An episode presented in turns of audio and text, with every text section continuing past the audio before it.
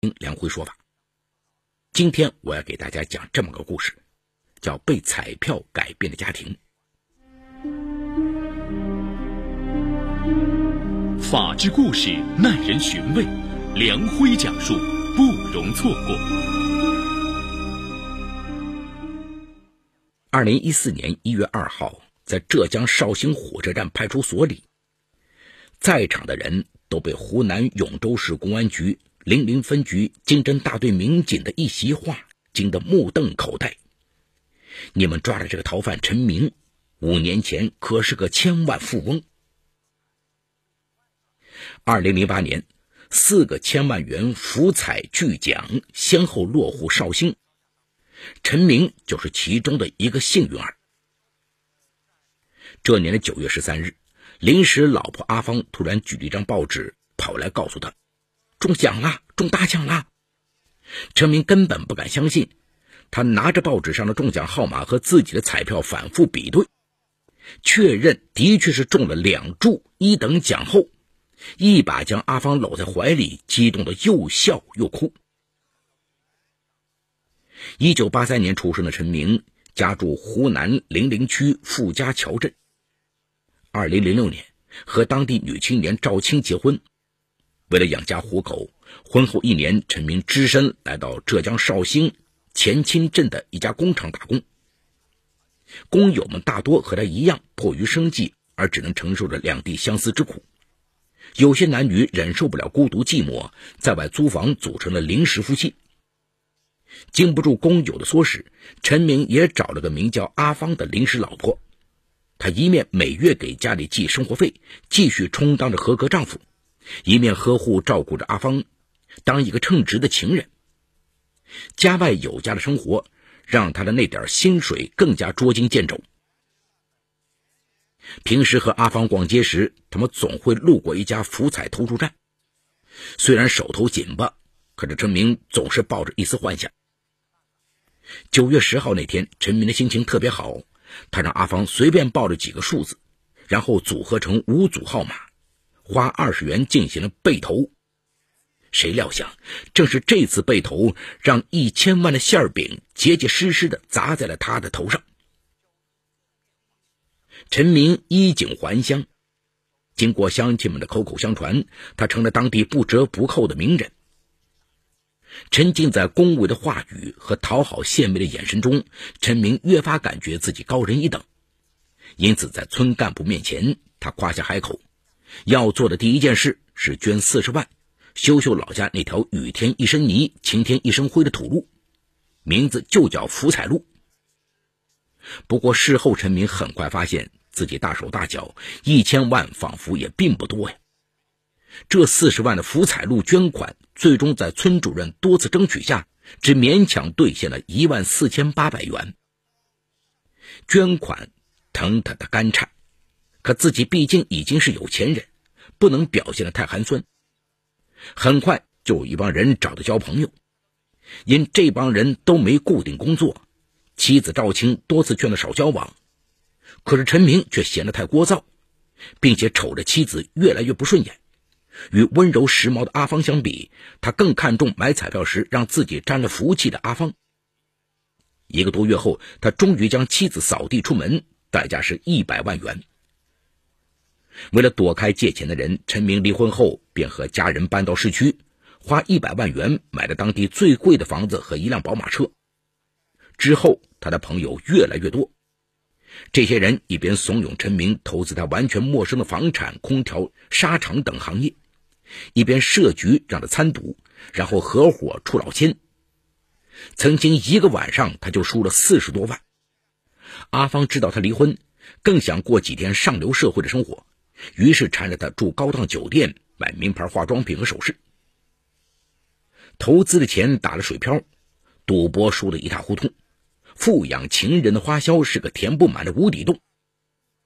二零一二年八月，陈明终于回到了身无分文的日子，原先簇拥的哥们儿也不见了踪影，他连吃饭的钱都借不到。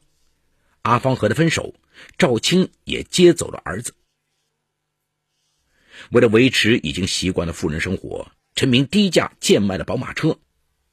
钱花完了，又以以房抵押等方式申办了三张信用卡，频繁的透支消费。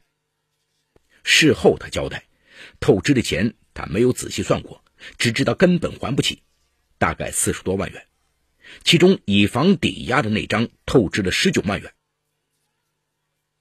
银行向他催讨时，陈明却和银行玩起了躲猫猫，甚至在二零一三年十二月中旬故地重游绍兴，见了阿芳一面，又去看了他的福地前清镇，根本不知道自己已涉嫌信用卡诈骗被警方通缉。二零一三年十二月二十八日，陈明在绍兴火车站被民警逮了个正着，被抓的时候，他穿着单薄的旧棉衣。用着一部两百元买来的二手手机，口袋里还不到八十元现金。记者几经周折，电话联系上了赵青。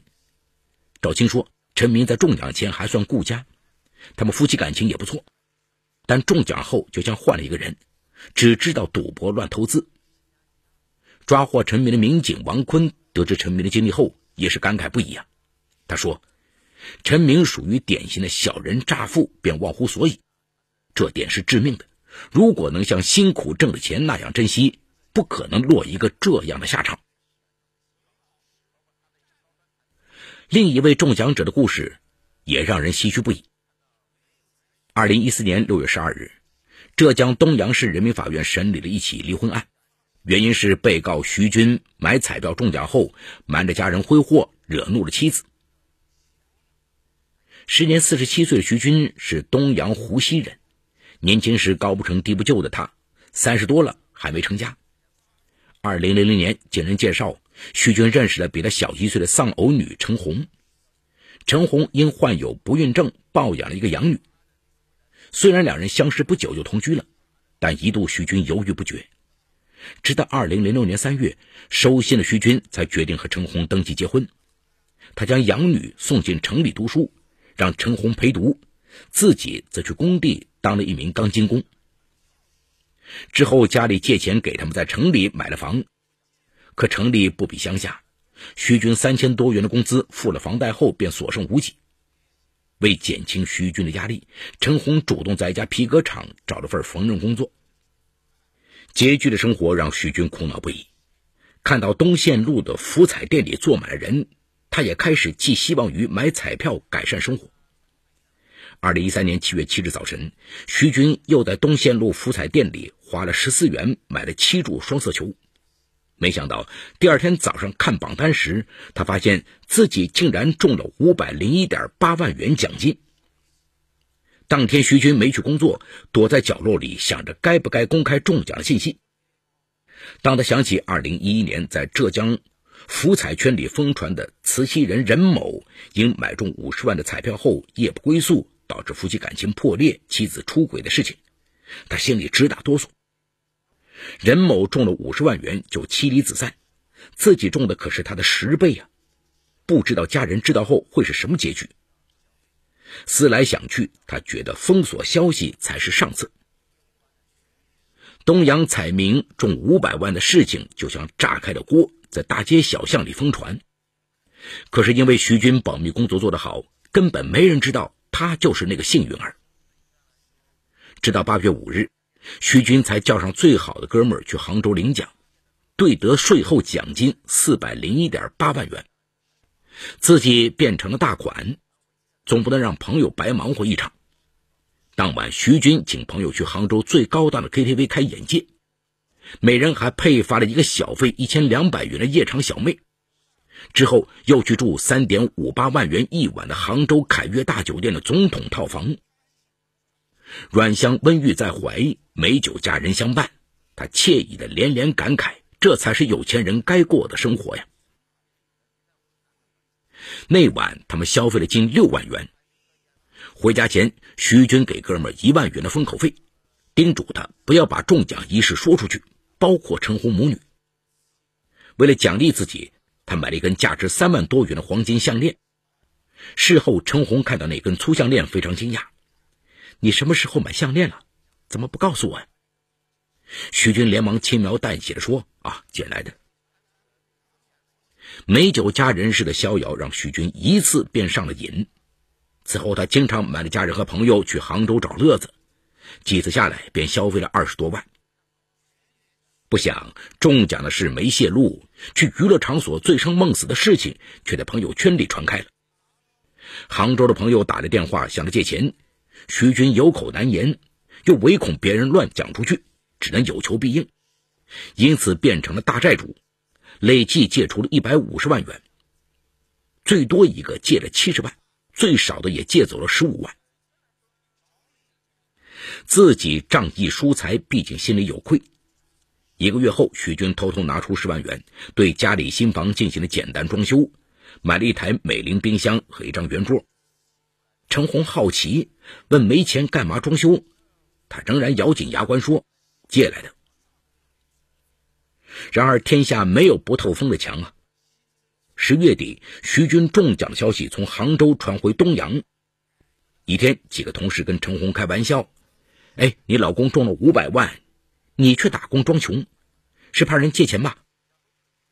想想丈夫最近的异常举动，陈红如梦初醒，感觉徐军可能真的中奖了。此后，他开始留意起徐军来。一次在整理换洗衣服时，陈红惊讶的看到徐军的口袋里竟有一本余额高达二百一十点八万元的存折，顿时他的心里五味杂陈。吃晚饭时，陈红问徐军。你怎么中了五百万也不告诉我呀？徐军忙矢口否认。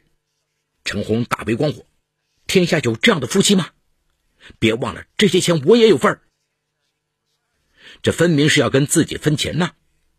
徐军又想起彩票圈中传说的那些中了巨奖后妻离子散的先例，担心陈红知道后会跟自己离婚分财产，坚决否认说这是无理取闹。见徐军还不承认，陈红和丈夫爆发了相爱十四年来的第一次争吵，信任危机由此引发，两人的感情骤然降温。二零一四年三月初，陈红意外得知徐军借给朋友的一百五十万元连借条都没写，他心灰意冷，认为他已经为准备离婚而提前转移财产。三月十二号，陈红提起离婚诉讼，要求法庭将现存的二百一十点八万元判归自己所有。妻子闹离婚，想跟自己分财产，这是徐军最担心的事。于是他赶紧拿出三十万元替母亲还了债务。四月九号庭审时，徐军终于承认了中奖一事，再三表明隐瞒中奖及借款是为了家庭的稳定。他坚称夫妻感情并未破裂。拒绝离婚以及分割财产，并当庭承认错误，要求和好。法庭综合考虑后，认定两人的夫妻感情尚可维系，判令不准许双方离婚，但认为徐军擅自处理大额财产行为严重损害夫妻共同财产利益。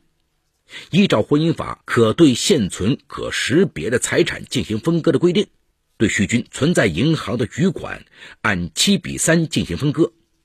陈红获得一百二十六点八万元以及相应的利息。若今后陈红发现两人还有财产，可另行主张。在接受记者采访时，陈红说：“结婚前，我虽然看出徐军不够爱我，但他在婚后对我们母女俩还算不错，我很珍惜这份感情，想好好跟他过一辈子。没想到他中了奖后像防贼一样防我们。虽然法院不同意我们离婚，还分了钱给我。”但往后的日子肯定回不到以前那样了。徐军算是保住了婚姻，可是裂痕却很难弥补。三十二岁的王善良是浙江余杭人，身高约一米七，微胖，看上去比同龄人要成熟，国字脸在短发的映衬下格外精神。王家经济比较拮据。王善良高中毕业时想读高复班，却没有钱。之后他借钱开寄售行，创业时王善良吃了不少苦头，因看不准抵押物，亏过几万块钱。和很多彩民一样，王善良也幻想自己能遇到一次好运气。二零零八年，媒体报道了义乌老板用自己的车牌号码和家人的生日组成一组号码，坚持投注了八年。后来中了大奖的新闻，王善良受此启发，他也选了几个喜欢的号码，从此当起了首号哥。受经济条件限制，前几年他每次只花十元钱买一倍。二零一二年到朋友公司上班后，加大了投注力度，双倍投注。王善良笑着说：“老婆经常说花十元就够了，可我比较贪心，想着中一个一等奖还不够用，两个头奖更好。”这组号码他坚持买了六年，而且每期都买，风雨无阻。买双色球已经成为他生活的一部分。为此，王善良也多了一个“首号哥”的外号。二零一四年五月二十七号晚，他又花了二十元在福彩投注站备投，然后把彩票放在车上。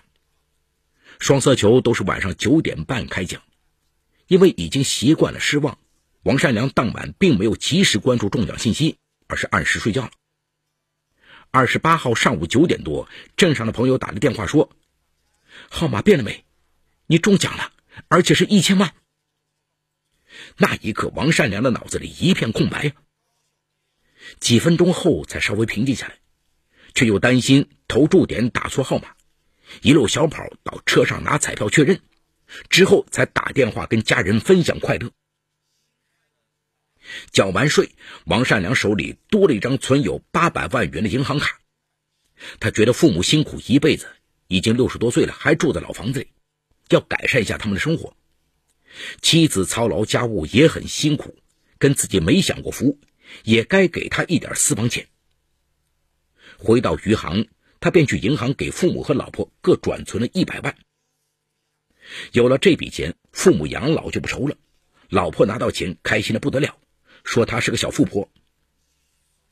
第二天，王善良就去买了辆价值六十多万元的路虎极光，代替那辆开了多年的二手现代途胜。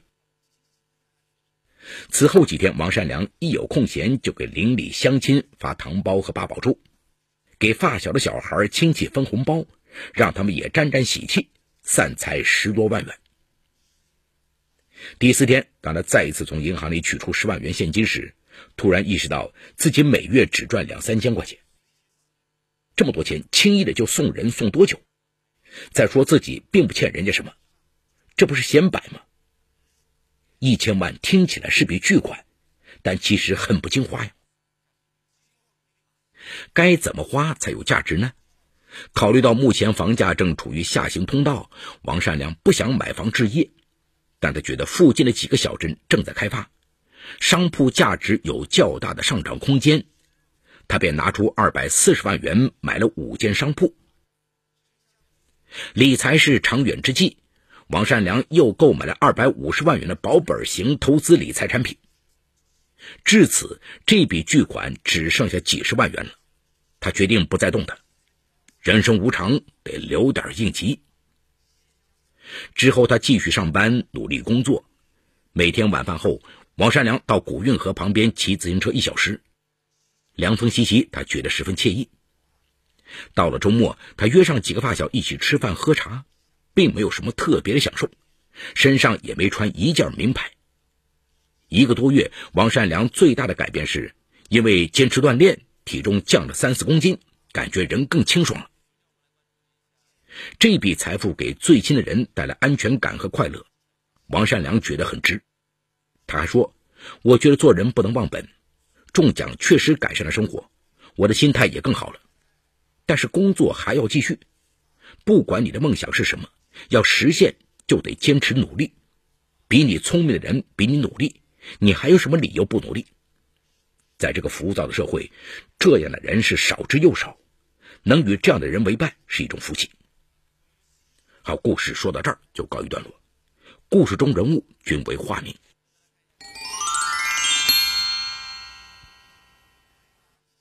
中一千万这种事儿，对人们来说，更多的是出现在报纸上的新闻。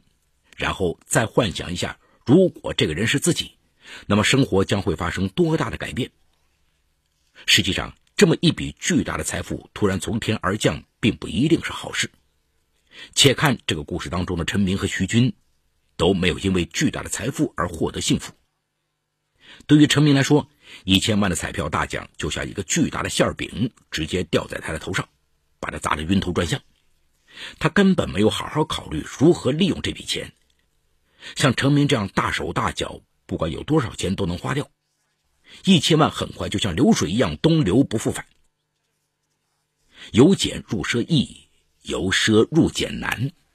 哎，陈明已经习惯了吃香喝辣的生活，再让他回到一个一贫如洗的生活，他根本已经适应不了，心理上也接受不了。他走上犯罪的道路，几乎是早晚的事。